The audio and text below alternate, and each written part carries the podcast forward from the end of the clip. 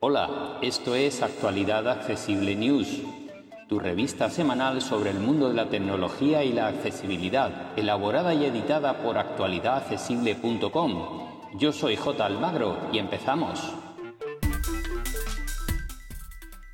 Hola, hola, hola, hola, hola. Pues nada, aquí estamos un mes más. Comenzamos hoy viernes 1 de marzo, muy próximos ya a entrar en primavera y bueno, una semana muy potente en cuanto a novedades porque ha sido el MWC eh, Barcelona 2024 en el que normalmente se han presentado multitud de dispositivos móviles, pero que este año ha sido más un salón del automóvil. No obstante, en el apartado de nuestra opinión que venimos publicando desde hace unos meses cada viernes, hablaremos un poquito de lo más curioso que se ha presentado y le daremos un repasito desde nuestro punto de vista a las novedades que, como digo, en telefonía han sido bastante pocas. Aún así, vamos con eh, las novedades de hardware de la semana porque ha habido, eso sí, un par de presentaciones potentes en, previas al MWC, no propiamente dichas eh, dentro del propio eh, MWC, pero sí cercanas. Y la primera viene de la mano de Honor que ha presentado ya en nuestro mercado y para el mercado global el eh, Magic 6S Pro. Es un teléfono muy muy bien equipado y que está al nivel más alto dentro del mundo Android.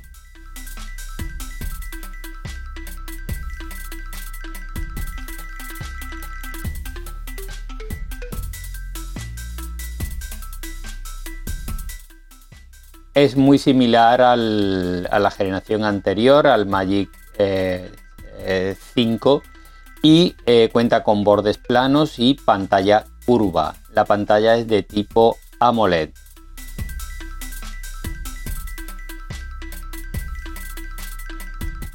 Viene con el Snapdragon 8 Gen 3, que es el último procesador de Qualcomm disponible, con 12 o 16 GB de RAM y hasta un terabyte de almacenamiento interno.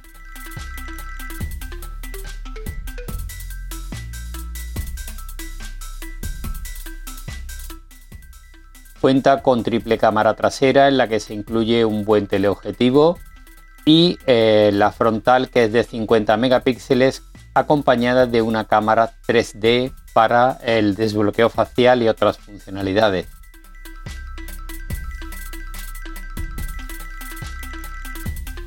Cuenta con una batería de 5600 mAh con carga rápida de 80 vatios y carga inalámbrica de 66 vatios. La pantalla, como decía, en este caso es de 6,8 pulgadas, es de tipo AMOLED y cuenta con 120 Hz.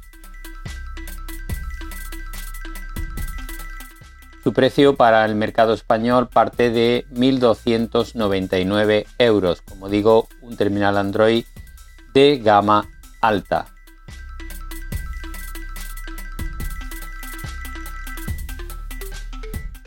Vamos ahora con otra familia recién presentada que es de Xiaomi. En este caso Xiaomi aparte de presentar móviles y una tablet, ha presentado algunos wearables, los que en este caso no nos vamos a, mm, dedicar porque básicamente no son muy accesibles para las personas con discapacidad visual, a no ser que utilicemos aplicaciones como Mi Fit que eh, restringen bastante las posibilidades si las conectamos con un dispositivo eh, de Apple, no así tanto con un dispositivo Android donde sí pueden recopilar muchos más datos. Pero como decía, vamos con la familia 14, la nueva familia Xiaomi 14, que en este momento para nuestro mercado al menos va a tener dos integrantes. El modelo base, digamos, Xiaomi 14, aunque es probable que más adelante salga un 14 Lite, como viene ocurriendo habitualmente con la gama alta de Xiaomi, y luego también es posible que surja un modelo Pro intermedio entre el 14 y el Ultra, pero de momento los que se van a comercializar al menos globalmente van a ser el 14 y el 14 Ultra. Son dos terminales que vienen muy bien equipados de tecnología y sobre todo que eh, en su presentación no aparece ni una sola vez la palabra inteligencia artificial, cuando ahora está absolutamente de moda para todo el mundo. Esto es significativo y es otro rasgo más de cómo Xiaomi suele copiar eh, a Apple, ya incluso en las presentaciones. Pero bien, esto es un detalle menos importante. La cuestión, como digo, es que son dos terminales muy bien equipados y que vienen a batirse el cuero en la ah, gama Android más alta.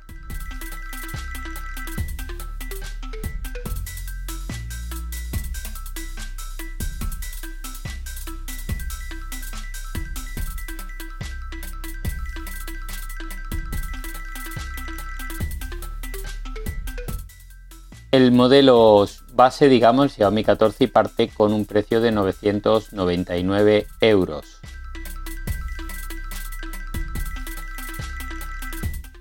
Procesador Snapdragon 8 Gen 3 con 12 GB de memoria RAM y eh, hasta 512 de memoria interna. La memoria es de tipo DDR5.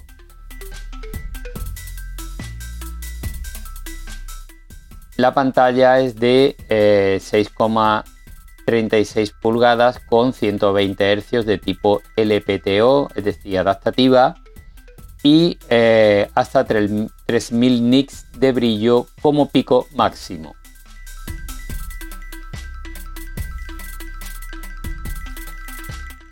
La batería es de 4600 mAh con carga rápida de 90 vatios e inalámbrica de 50 vatios.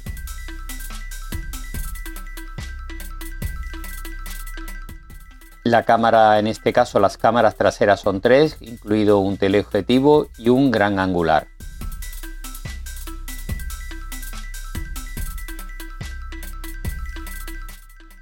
Ahora vamos con el modelo Ultra.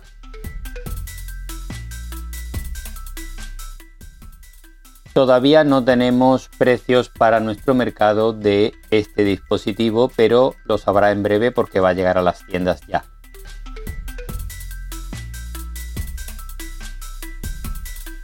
Tiene una pantalla de 6,73 pulgadas AMOLED con 120 Hz LPTO y hasta 3000 nits de brillo.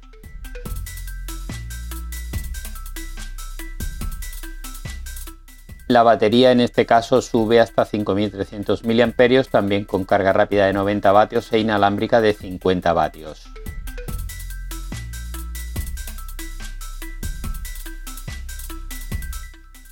La gran diferencia aparte del tamaño de pantalla y de batería estriba en su equipo fotográfico. Este dispone de cuatro cámaras traseras firmadas por Sony con los últimos modelos disponibles de esta marca de cámaras y entre ellas incluye un teleobjetivo y un super teleobjetivo, más el gran angular y el 50 de focal fija.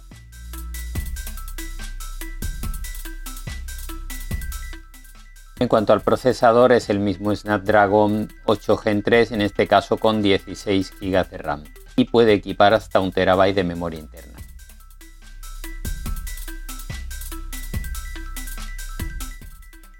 Otra novedad de Xiaomi es su nueva Xiaomi Pad 6S Pro.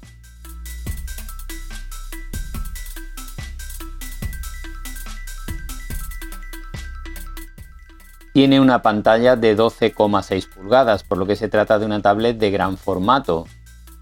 Es de tipo LCD y con 144 Hz de tasa de refresco.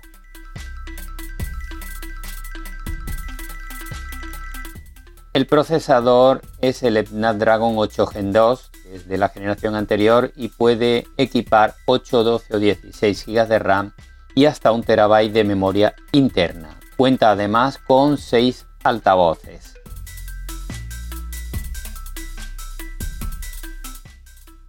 y 4 micrófonos y parte de 699 euros de precio.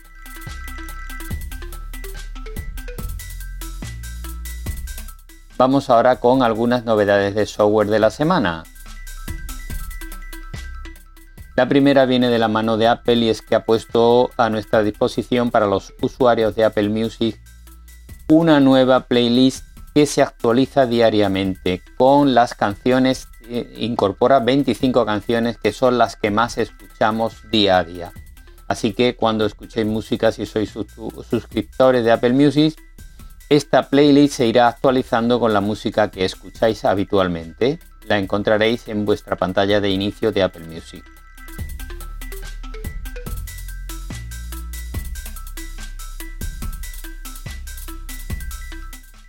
Vamos ahora con otra novedad importante, es que ha publicado Apple también la versión RC, eh, que es la versión Release Candidate, lo que viene siendo la previa a la que publican para todo el mundo de iOS 17.4.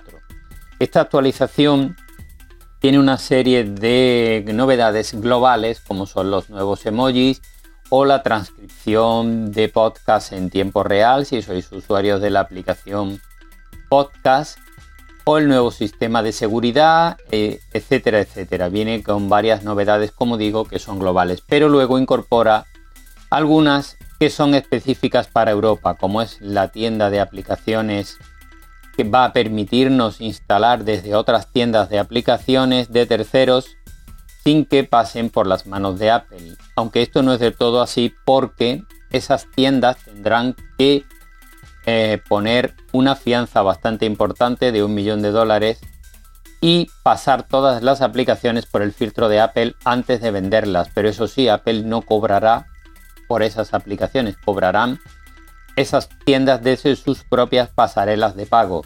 De tal manera, bueno, pues que podremos instalar posiblemente eh, aplicaciones desde tiendas como Setup o como la propia Fortnite que estaban ya locos por tener su propia tienda de aplicaciones. Pero como digo, esto solo será de aplicación en Europa. Otra de las novedades para Europa es la posibilidad de elegir navegador. Aunque esto ya podíamos hacerlo instalando navegadores, ahora cuando abramos, cuando actualicemos y abramos por primera vez Safari, nos obligará a elegir un navegador por defecto si no lo tenemos instalado de una larga lista que hay, nos lo descargará y lo instalará y además estos navegadores no tendrán que usar los motores de WebKit disponibles para Safari y que eran obligatorios hasta ahora, sino que podrán usar sus propios motores. Ya os adelanto que a no ser que modifiquen ampliamente los motores que utilizan los navegadores, tendrán un consumo de batería muy superior al que tiene Safari. Así que bueno, si os va bien con Safari, pues, pues nada, pues no lo cambiéis. Otra cuestión interesante y es que se tiene que abrir el NFC para que lo puedan utilizar otras aplicaciones. Hasta ahora lo único que podríamos hacer con el NFC nuestro iPhone es pagar con Apple Pay o con algunas eh, tarjetas que podíamos añadir a él como billetes de transporte, etcétera, etcétera. Ahora esto se va a tener que abrir al resto de plataformas de empresas, al menos en Europa, de tal manera que, por ejemplo, nuestro banco, si tiene una aplicación propietaria, eh, veamos pues, pues, la Caixa o BBVA o cualquiera de las entidades bancarias, podrán utilizar el NFC para que paguemos directamente con su aplicación sin usar Apple Pay y para otro tipo de utilidades también. Es decir, que el Apple Pay deja de ser exclusivo de Apple y se pone a disposición de todas las aplicaciones que lo necesiten, pero solo para Europa.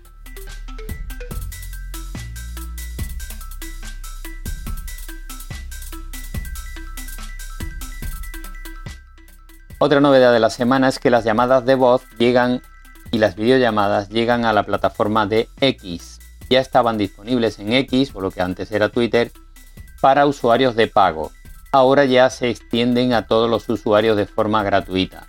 Tienen algunas limitaciones, pero nos van a ir llegando gradualmente a todos y las vamos a encontrar en la pestaña de mensajes directos. Ahí podremos enviar un mensaje directo o podremos hacer una llamada o videollamada.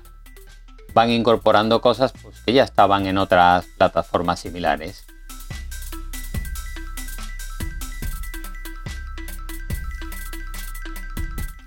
Otra novedad de la semana es que WhatsApp ha implementado nuevos formatos de texto que podemos usar en los mensajes que enviamos. Hasta ahora podríamos poner letras en negrita, en cursiva, etc. Y ahora se incorporan algunas novedades interesantes. Por ejemplo, podremos crear listas numeradas, listas con puntos. Podremos también escribir eh, frases en código y eh, podremos hacer citas textuales. Si queremos remarcar algo como cita textual, pues tendremos una serie de comandos. En el enlace que eh, adjuntamos en nuestra versión escrita en la página web, encontraréis la forma de utilizar cada uno de estos nuevos formatos de texto.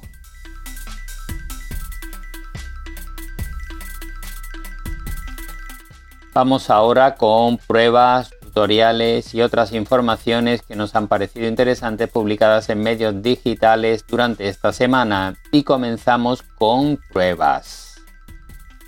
Y en este caso con Sataka que han probado un ordenador, el Acer Suite Go 14.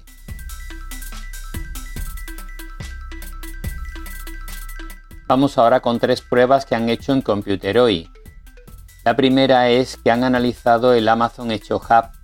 Es un dispositivo para controlar eh, la domótica del hogar. Es una especie de pantallita que podemos colgar en la pared o poner en una mesa o donde queramos. Una pantalla de 8 pulgadas desde la que manejar toda la domótica que tengamos combinada con Alexa. También han probado el Honor Magic 6 en Computeroid. y han analizado a fondo un móvil con IA y nos dan su opinión acerca de qué es la respuesta real que nos ofrece, para qué sirve este móvil con IA. Vamos ahora con algunos tutoriales y comenzamos con dos tutoriales de Apple Esfera. En el primero nos explican cómo aumentar nuestro espacio en la nube con Google Drive sin gastarnos nada. En el segundo nos muestran cómo saber si nuestro iPhone tiene un virus y cómo eliminarlo. Vamos con dos tutoriales de anaringo.com. Esta es Perdón, esta es la página que antes era eh, Hoy en Apple. En el primero nos dan 15 formas de aumentar la duración de batería de nuestro iPhone, un artículo muy interesante. Y en el segundo nos explican cómo enviar fotos con calidad original desde WhatsApp.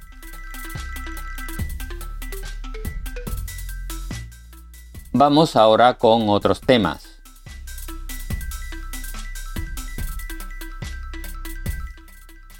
En anaringo.com nos dejan eh, un análisis bastante exhaustivo de qué podemos pedir a Siri en 2024 analizando la lista de comandos disponibles.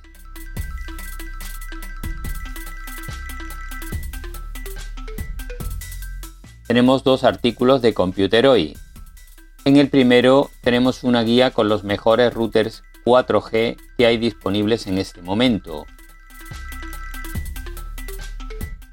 Y en el segundo nos dejan una lista con las tarjetas micro SD más interesantes del momento y con aquella información importante sobre estas que debemos buscar a la hora de comprar una de ellas.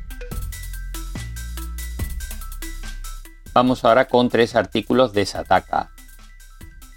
En el primero nos dejan una lista con cinco tocadiscos. Si somos aficionados a escuchar música en vinilo, puede ser muy interesante porque tienen unos precios generalmente bajitos y son muy bueno, iba a usar una palabra muy chulos. La verdad, a mí al menos me encantan. En el segundo nos dejan una lista con cinco barras de sonido muy interesantes en este momento que estamos previos a los Oscars, por si queréis disfrutarlas con todo el sonido. Y en el tercero nos dejan una lista con 28 cosas que consumen la batería de nuestros móviles, tanto en iOS como en Android. Así que si queréis eh, aumente la duración de batería, echarle un vistazo a ese artículo. Y nada más por esta semana. Como decía al principio, eh, en la opinión de actualidad accesible, analizaremos brevemente qué ha dejado eh, el MWC 2024 y cómo se ha transformado esta feria eh, de los móviles en otra cosa. Así que para ampliar toda la información, como siempre, podéis encontrarnos en www.actualidadaccesible.com. Un abrazo y hasta la semana que viene. Para más información, visita nuestra página web www.actualidadaccesible.com o búscanos en plataformas de podcast y en YouTube. Somos Actualidad Accesible.